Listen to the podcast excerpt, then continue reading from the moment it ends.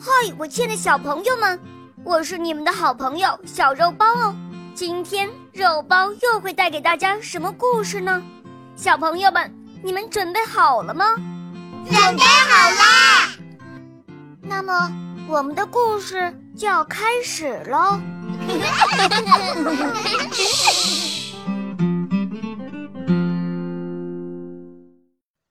倒霉的水牛，播讲。肉包来了，在依山傍水的土楼旁，有一个古老的瓦窑厂。圆拱形瓦窑的炉膛里，柴火烧得正旺，窑顶上的烟囱青烟袅袅升起。瓦窑旁的木桩上，拴着一头膘肥体壮的水牛。地上撒了一小堆青草，水牛正惬意地享受着主人给予它的恩赐。它一边嚼着青草，一边看着左右前方低矮的茅草屋。屋里的主人正在做着泥瓦。这个时候，飞来了一只乌鸦，轻轻地落在牛的背上。的一声，水牛欢快地对乌鸦说：“乌鸦老弟，你来的正好，我刚帮主人踩好了一大坨黄粘土，正累着呢。你快来帮我按摩按摩，捉捉虱子吧。”乌鸦一边啄着食，一边呱呱地说着：“水牛哥哥。”我每天都看着你被主人蒙上眼睛，不停地在那个泥塘里面打转踩泥，确实够苦够累的。这样单调的生活，你不觉得无聊吗？水牛无奈地说：“唉，没办法了。要是我不踩泥，不转圈，就会遭到主人无情的鞭打。这不。”你看我的背上，还能清晰地留着鞭打的痕迹呢。水牛说着说着，眼泪都快流了出来。是啊，是啊，你的主人可真是够卑鄙的，哎，太可恶啦！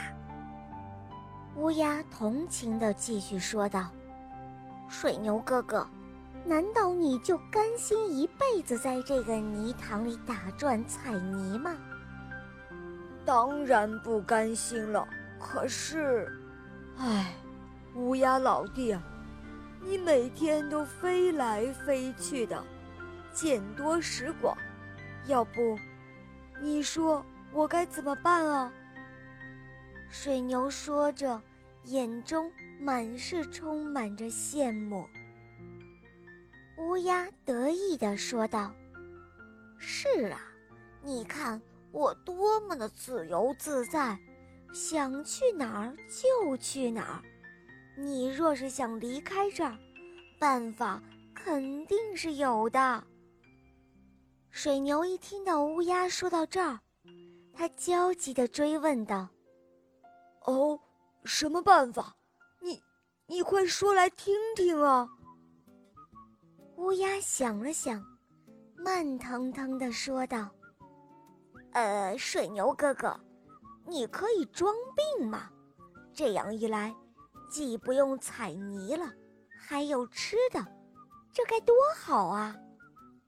水牛点了点头，他心想：“对呀，明天我就开始装病，然后我就不干活了。”乌鸦吃饱了之后，心满意足地告别了水牛，它呱呱呱地叫了几声，然后就飞走了。第二天，水牛便无精打采地躺卧在地上，嘴里呼哧呼哧地喘着粗气，还不时地流出唾沫来。主人发现之后，以为昨天。他干活累坏了水牛，眼看着都快不行了，于是主人赶紧联系黑心的屠户，把水牛给杀了，然后卖肉。水牛误信了乌鸦的话，白白的送掉了自家的性命。